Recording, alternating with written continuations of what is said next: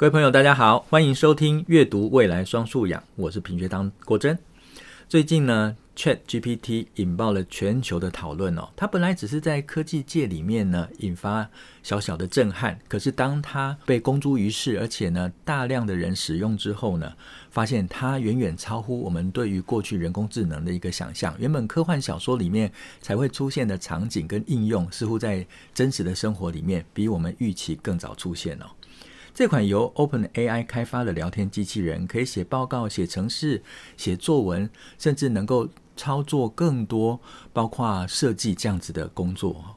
那这就让很多人有了一番新的反思，是关于教育的反思，或者是关于职场上面将面对惊天动地的改变哦。那聊天机器人推出之后呢，短短的一个礼拜就吸引了许多人上线，同时呢。这个 Google 的股价呢，也应声就重重的下跌了啊，将近百分之十二的价值哦。那到底这个 ChatGPT 会给我们的教育或者是学生的学习，包括工作带来什么样的影响呢？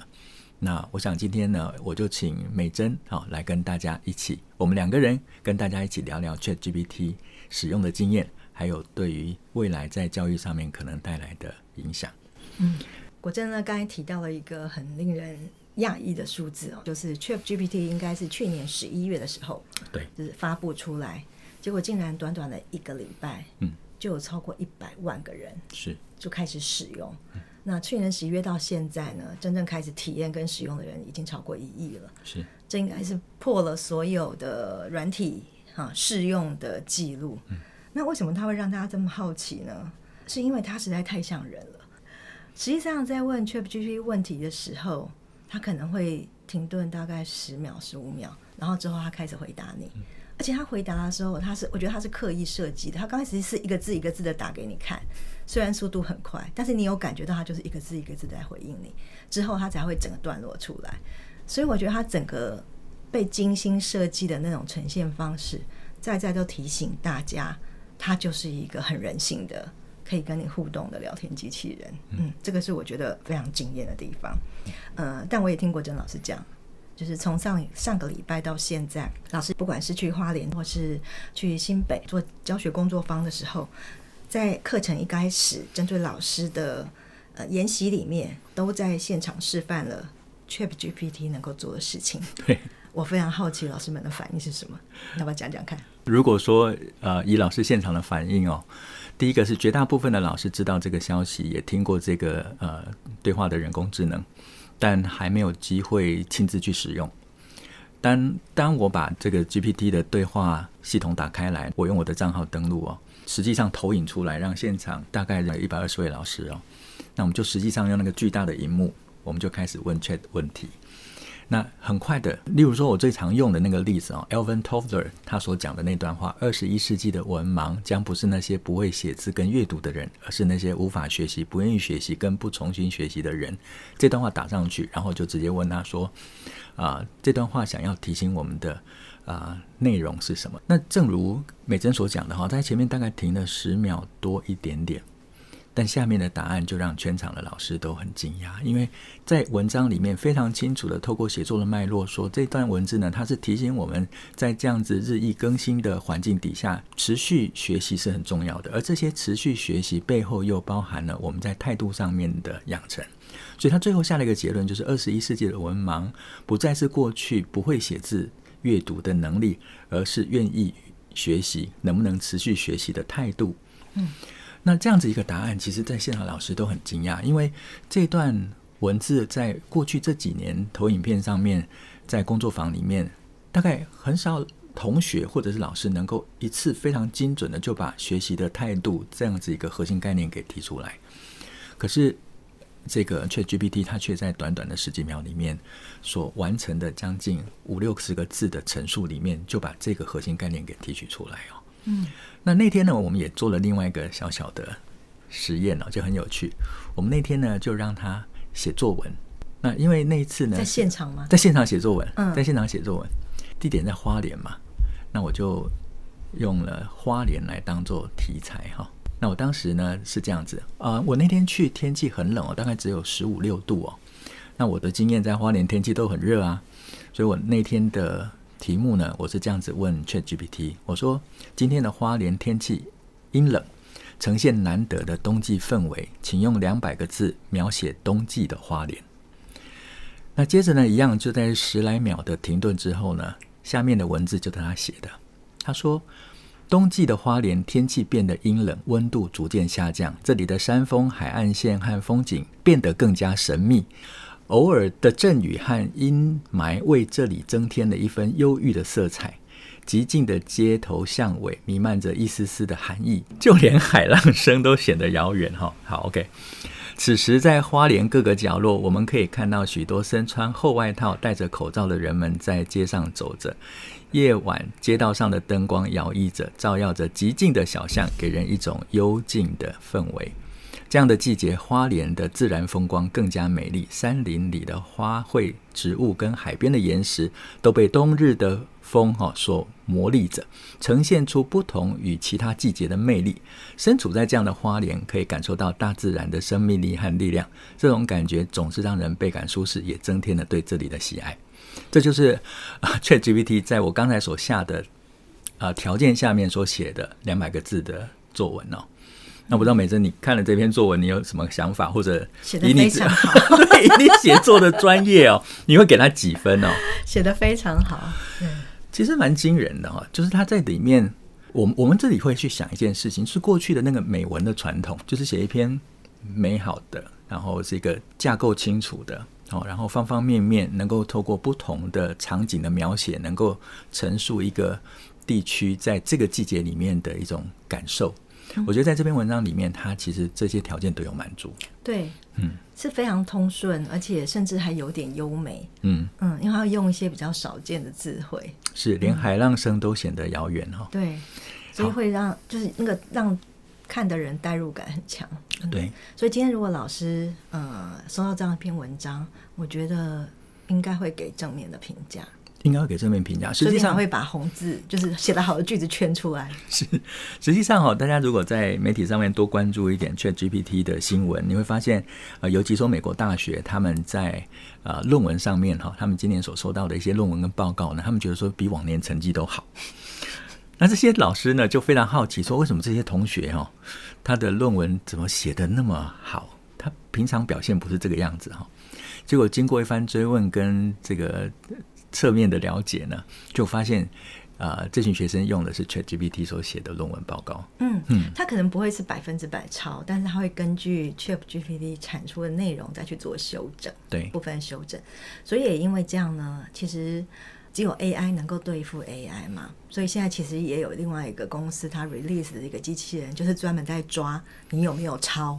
ChatGPT 的机器人，现在是属于 AI 机器人的对决时代。是是是，嗯、所以啊，美珍刚才讲这个事情哦，就回到另外一个啊，最近有很多老师碰到面的时候，或在网络上面呢，就会给我讯息啊、哦。他说，大概在三四年前，三年前吧，在我的投影片跟工作坊里面呢，有一套几张投影片，我不是拿来当开头，就拿来当结尾哦。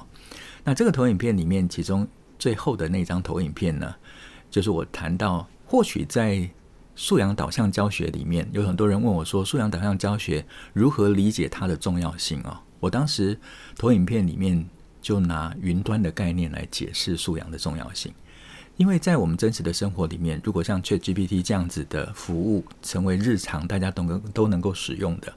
实际上，在它还没有出现之前，我们手机上面或者的各种数位载具上面，已经给我们大量帮助我们选择跟判断的讯息。而这些讯息不是我们自己去找到的，这些讯息是系统喂养给我们的。所以，它给生活带来了相当大的便利。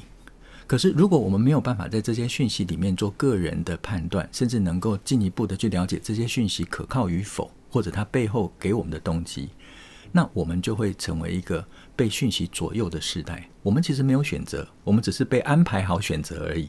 就好像我们在那个如来佛的手掌心里面，我们翻不出去的。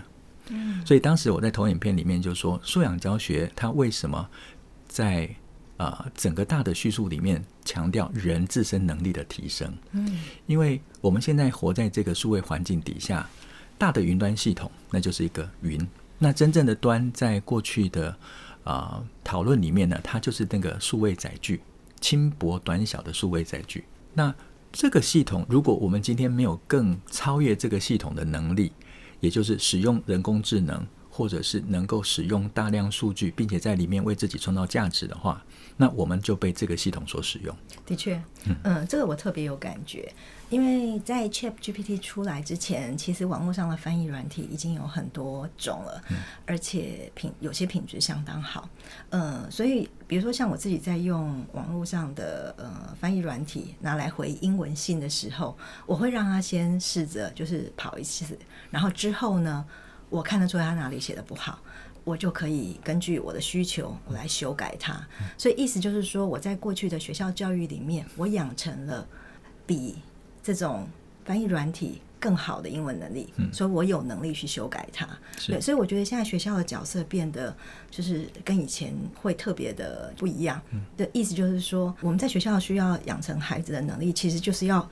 把它教到你要比这些现实上面这些对话机器人或者是这些帮你服务的软体，就是你的能力要更高一点，嗯、你才有能力去修改它。嗯，那如果这样的话，你就会 ChatGPT 对现场的教学会造成怎么样的影响？嗯，比如说我们怎么去界定，就是这些影响哪些是正面的，哪些是负面的？嗯，或是说其实应该用另外一个方式看，而不是用正面负面这种二元的观念来看。嗯，我觉得正面负面这件事情哦，我们先把它摆到一边。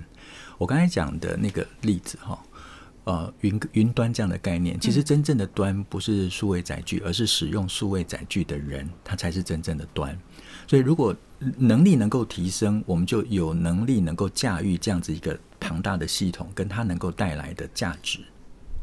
那你觉得 ChatGPT 对教学现场会造成怎样的影响？还有就是老师。要如何思考，还有重新定位自己的角色呢？嗯，我觉得 ChatGPT 一定会给教学现场带来非常巨大的影响哦。尤其是过去如果建立在知识为基础的学习上面，而缺乏给孩子具备啊、在资本上面学习跟在数位系统里面学习的能力的话。那孩子将来在学习上面的完整度，或者是这个机会，都会受限许多。那当然有另外一个麻烦的事情，我们以前常常需要同学回家写作业。那 回家写作业这里面出现，就是我们现在请同学回家写的作文，那到底我们在批阅的到底是 AI 智能所写的文章，还是小朋友自己所写的文章？那从这里面，我们刚才其实谈到两个核心概念哦。以前我们在讲说，素养导向除了知识之外，还要再加上能力与素养的养成。那我们现在就比较清楚知道，当时在新课纲提出来的时候，我们会觉得说，那除了知识之外，能力养成，可是知识还是很重要啊。那知识系统的学习来当做基础，能力养成是后面要添加上去的。可是，在整个大的环境底下，我觉得我们在教育现场里面可能忽视一件事情是，知识在现在取得，从成本上面跟啊管道上面都极为方便，甚至一个孩子他不一定拥有知识，但他可以快速的为自己找到所需要的知识，这件事情可能比他过去记得知识有多少可能更重要，因为过去的知识在现在快速更新的时代里面，很可能原先的知识已经失去它原有的价值。而新的知识正在不断的被创造跟诞生中，所以这里我们才回回应到，原来我们当时在新课纲里面所说的这个能力的重要性，在此时此刻就会被看见了。那另外一个，我们之前一直在讲翻转教育哦，翻转教育就是学生在家里面读，来到现场跟老师进行讨论。那以前我们并不是这样，我们是在学校里面，老师来教回学生回去做作业。可是当 ChatGPT 出现的时候，你就发现说，学生可以在家里面做作业，然后这个作业不是他教的。那我如何确保学生有透过做作业来完成学习？看样子只能在学校里面做作业。所以以后没有回家功课了，以前这样意思吗？对，以后可能有回家阅读，但没不一定有回家功课。要说回家功课的那个。形态跟目的性要不一样。读写的回家功课嗯变少了，读写的回家功课变少了，因为可能读跟写的功课必须在学校里面老师眼前。嗯嗯。那更麻烦的是，我其实在，在呃一样，大概在去年开始的投影片，我就把标题通通定为“阅读的未来”。嗯，我当时是非常挑战性的问老师说：“各位老师，请问阅读还有没有未来？”好，那这去年当时 ChatGPT 还没有出现，那当然，老师在自己的经验值里面都说阅读有未来。可是我当时提了一个很挑战的想法，我说我阅我认为阅读的未来不是我们现在所想象的。嗯，那 ChatGPT 其实改变了我们在阅读上面的认知，因为我们还是在阅读，但我们已经不再是阅读原始材料，我们已经阅读一个可以帮我们做同整的系统服务，一个数位服务。那他把我们想要知道的，原来在 Google 上面是下一个关键字，他给我在零点三五秒的时间快速底下给我三千万条项目，那我必须逐项的去看里面的网站跟内容，但实际上看不了那么多，可能看前面十页我就已经十个选项已经很够了。可是现在 ChatGPT 是它可以用十秒到二十秒中间的时间，整理三千多三千多万笔的资料，回应成两百个字给我们。所以这中间其实省掉了大量的阅读跟资料搜寻。对，嗯，不过就这点来说，呃，我也要提出我的忧虑。嗯，呃，其实就像 ChatGPT 它的这个公司的创办人哈，他叫 Sam Altman。有人问他说：“你觉得 ChatGPT 最好用的地方在哪里？”嗯，然后他就回答三个字，就是做摘要。是是是，是，他觉得做摘要是 ChatGPT 最好用的功能。是，可是因为我身为，比如说我们身为知识工作者，嗯、身为文字工作者，我们都知道去追查那个讯息的或是知识知识的来源是很重要的。嗯、对，所以当它变成呃一个摘要式的东西呈现到我面前的时候，我可能可以看到几个很重要的趋势，但是难辨真假。是，我不知道它是从哪些来源来的。所以这时候我要做的事情其实就是根据他给我的摘要，也许我给的有个最初步的方。向，但是去了解哈，比如说这些观点是怎么来的，嗯，也是我的功课之一。是，嗯，呃，的确，刚才美珍讲说，ChatGPT 最厉害的就是做摘要。你看这几年我们在谈阅读素养的时候，一直强调同整的重要性，也就是做摘要跟上位概念建立的重要性。啊，这件事情其实 ChatGPT 做得非常的好。对，那这里面我们就会在思考一件事情，就是刚才所说的那。这件事情本来是同学要做的，但同学现在本来要做的事情，大部分都可以借由 ChatGPT 帮他完成相当大的基础了。这就是为什么我说阅读的未来，因为阅读未来的面貌一定跟我们现在不一样。它它的实质上的状态，它是纸本跟数位同时，但是数位上面呢，它现在又更为进阶。我现在看到 ChatGPT 给我的结果，但我不能够把它当成是唯一的结果。我还是要在它给我的结果里面再做展开来，所以它就是不断展开、收敛、展开、收敛的过程。那展开是看到更多的面向，收敛是更为具体、更为核心的提提取。那这个能力比我们现在基本教孩子的阅读素养更为进阶，它就更加更加具挑战性。而且过去的阅读素养，它必须相对的扎实。后面的提取跟你在网络上面数位环境底下所做的开展，也就更有挑战性。那这个开展不会只是单纯像 Google 上面的呃关键字的搜寻，其实在 ChatGPT 上面呢，我们过去的关键字现在可能要改变了。ChatGPT 其实是借由这个对话的系统呢，我们要下指令，这个指令呢，语义要清楚，逻辑要正确。所以，孩子在头脑里面所形成的核心概念，不再只是一个字，而是一个字串形成了一句非常清楚的语句。他在搜寻上面才会精准。那这个其实在表达上面跟理解都是新的考验。同学现在在文章里面要他回回应一个上层概念的呃认知，他有时候讲起来还是一个模糊不清楚的语句，但这样子丢到。ChatGPT 或者要形成在 Google 上面网络搜寻的关键字，其实有很多偏差、误差的可能性会出现。那只有把自己在核心概念练得更为精准，它最后的搜寻，无论是透过 Google 或者是现在 ChatGPT，我们才能够请他带回来。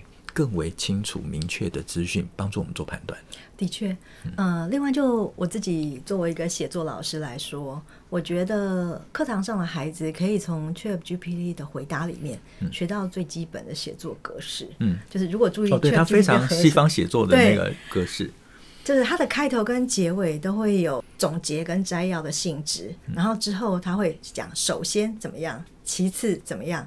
呃最后怎样？嗯，对，所以他其实通常是，如果我看到我自己查询的结果，通常它是五段式的回应。嗯，然后这五段式的回应里面可以回答你要他做的任务，或者你要他查询的知识。嗯，所以我觉得我自己看到这个写作格式，我觉得嗯，如果是课堂上的小孩，是可以从这边看到一个摘要式的写作格式可以怎么写。嗯，会是让大家觉得清楚的。对。嗯不过摘要式的写作格式，它毕竟它就是一个框架，当然，它如何让它丰富，然后更有层次，其实这也是考验同学在写作上面的能力哦。对，好，那回到刚才啊、呃，美珍问到说，那教学现场上面的改变哦，我想回到另外一件事情来看哦，在二零一七年的时候，你还记得那个柯洁，就那个围棋天才？哦，对、嗯，那他当时呢在。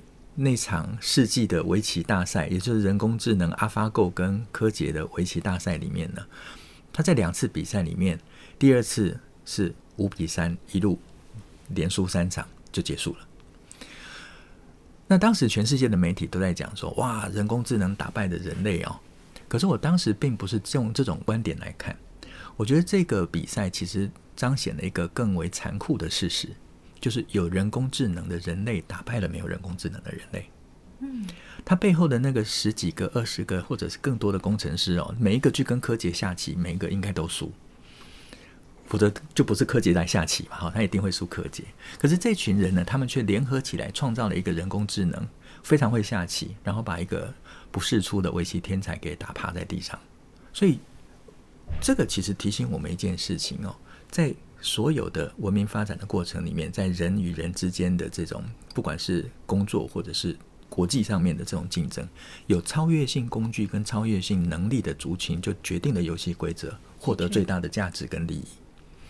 好，所以我们现在在看说教学现场上面的改变。坦白讲，我认为我们现在应该回到在去年啊，教育部曾经讲了一个台湾未来阅读教育一个重要的新里程，就是纸本数位双素养。它不再只是过去纸本上面的条件，它可能在数位领域上面也必须结合到教学现场里面。好，那拥有这样子的先进工具，它的确会改变我们过去在学习的样貌，但是这个工具不会停止发展，它会不断的发展。所以，我们如何快速的让这个工具跟学生的学习整合在一起？我觉得这是教学现场上面老师应该开始有反应的。对，呃，这个也是我很有感触的。嗯，双素养教学里面非常重要的一个环节就是多文本的阅读。嗯，所以在课堂上面呢，让孩子有不止一个文本的阅读经验，而且那个所谓的多文本阅读呢，也包括了来自数位内容多文本。然后从这个不同的多文本里面，如何去鉴别资讯的真伪，嗯，然后如何是比较这个彼此观点的异同，然后最后整合出一个你自己延伸的思考。嗯，我觉得这个过程是。呃，我们必须就是在课堂上面教会小孩的，嗯，呃，这个也是我觉得在教学现场里面，就是大家现在最迫切的一个任务。是，尤其在这个 ChatGPT，当你问问题，他给你的答案，而我们问的问题的条件是一致的时候，ChatGPT 在整个语言模组的基础上面，跟资讯的基础上面，它给每一个人的答案基本上会是相近的。嗯，那大家拥有这样子一个。答案，如果我们今天就直接把它视为是某种观点的话，或是把它视为是最终的答案，对，或者视为最终的答案，那其实我们就如刚才我所说的，我们就会被这个系统给使用。因为坦白讲，我们并不知道这个系统后面的所有演算，它有没有更终极的目标，或者这个更核心的价值。虽然你现在在这个 ChatGPT 上面，你问他很多问题，他说我只是一个语言模组哈，我没有情感，我也没有价值判断，可是。这里面包括 ChatGPT，它都很有趣。我我其实有一段 ChatGPT 的对话哈，我觉得是可以分享给大家看一下哈。那很有趣，是我女儿就问 ChatGPT 说：“你跟 Siri 有什么不一样？你认识 Siri 吗？” 所以他很好玩，他说他认识，然后他就把 Siri 的特质提出来，然后女儿又问了他说：“那你跟 Siri 有什么不同？”哦，那他当然核心就讲说，Siri 是在苹果系统下面辅助消费者使用苹果系统，关于放音乐啊，播播音乐啊，对对对对，哦，发送讯息啊，这本来讲得很 low 啊，找找路啊，对。然后他最后说，因此我们的目的跟使用场景不同，但都是利用人工智能技术来提供便利跟效率。好，那我我后来就觉得这样子提问很有趣，问他说，那你认为人类如何与你一起工作最合适？他就说，作为一个语言模型，我认为人类跟我一起工作最合适的方式是在问题解决和知识查询方面。人类可以提出问题或主题，而我可以从我训练的数据和知识库中找到最佳答案，并回答给他们。此外，我还可以提供解释、地址跟其他相关讯息来帮助人们更好地理解和应用知识。所以，其实他已经告诉我们，我就是个工具。但是我这个工具有没有瑕疵呢？他在后面有哦，他有在讲说。总之呢，人类承认他，他承认，对对对对，嗯，他跟我一起工作最合适的方式在解决问题跟知识查询，而且需要清晰的表达和明确的逻辑顺序。那后面我就在问他，我说我很感谢他回答很诚实啊，我试着把他当做一个正常人在对话。我说诚实也是你学习的项目嘛？他说是的。作为一个语言模型，我的目的是提供最准确跟有用的回答，并且尽可能避免提供不正确或有误的讯息。因此，我会不断的学习改进，不断的从我训练数据跟用户反馈中学习。此外呢，我还会透过不断的自我评估跟优化来提高我回答准确性跟可靠性。你不觉得这很像他自己的自我广告？他虽然在说明自己，他其实在广告哦。而且，其实从这里面也可以看得出来，呃，训练。这个 ChatGPT 的那组工作工程师是尝试要把它训练成知性，但是有礼貌。对的状态，但是其实像我们品学堂的社会平台上有一篇文章，叫做“如果 AI 学坏了”，对对对对对。所以如果今天是另外一组工程师把它训练成会骂脏话、种族歧视跟性别歧视的话，他的回答就完全不是这样。没错，因为他的语料库跟他所收集到的讯息跟人类对话的语言经验，其实会改变他在表达上面的字词。但这里面就很有趣，就延伸到我后面所问的问题哈。我说，你知道你拥有的资讯是正确的吗？那他说，我获取和提供资讯来源有许多来源，包括但不限于网络上的公开文章、学术出版物、新闻报道、百科全书跟其他可靠来源。此外，我会根据最新的研究调查来更新我的知识库跟模型，以确保我提供的讯息是最新、最全面和最准确的。然而，我无法保证我所提供的所有讯息都是百分之百的正确。他最后说，因此在用我的回答时，建议用户参考多个来源和观点，并保持批判跟审慎的态度。多文本教学，这就是多文本阅读，就是我只是提供一个文本跟我所知道的内容，但不代表我所知道的就是全部跟终极的结果。没错，所以这又回到我们前面所讲的说，当最能够呈现素养的价值，其实就是云端的概念。如果今天使用载体的这个端。载具的这个端，它没有这样子的能力，能够进行思考，能够进行辩证，能够进行探究。那其实我们就等同于被这个系统所使用，因为背后光你付费，你就是一个被收割的一个一个一个结果嘛。哈，好，那这里面有另外一个有趣的地方哦。我有请他举例子，当然在从这边你有看到他在逻辑上面是很厉害的。我后来又问一个问题，我说。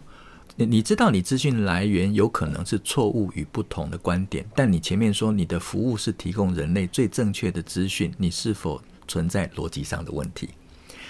那他的回答非常有意思，他说：“你提出的观点是对的。”我前一个回答在表达上可能存在一些不一致。事实上，我主要的目的是提供最全面、最正确的讯息，并努力从不同的来源和观点中获取资讯。但我无法保证提供所有的资讯都是百分之百正确，因为存在的多重原因，例如说人类主观的判断、不同文化背景、资讯缺乏等等，可能影响到资讯的正确性跟完整性。因此，我提供的资讯应该被视为参考，并且用户应该基于自己的判断和需求，进一步查证跟核实资讯的正确性。然后说，他后面很客气说：“再次感谢你指出，我会努力提供最好的服务。”有礼貌的机器人，非常有礼貌的机器人哦。好，但后面我问了很多有趣的问题，包括。另一个在他逻辑上面提出很严酷挑战的提问哦，但我想时间跟内容有限哦，啊，或许可以把这样子的提问留给各位听众自己去试看看哈，探索一下。是，但我觉得在这样子大量的使用经验底下，呃，一个新的学习样态，一个新的学习工具，同时也是一个新的教学面貌跟一种新的教学工具，已经在我们。没有想象的情境底下，它突然就从我们生活里面出现了，而且它正展开一个非常巨大的影响力，在改变着我们对于这个世界的认知。跟我们将来生活的面貌。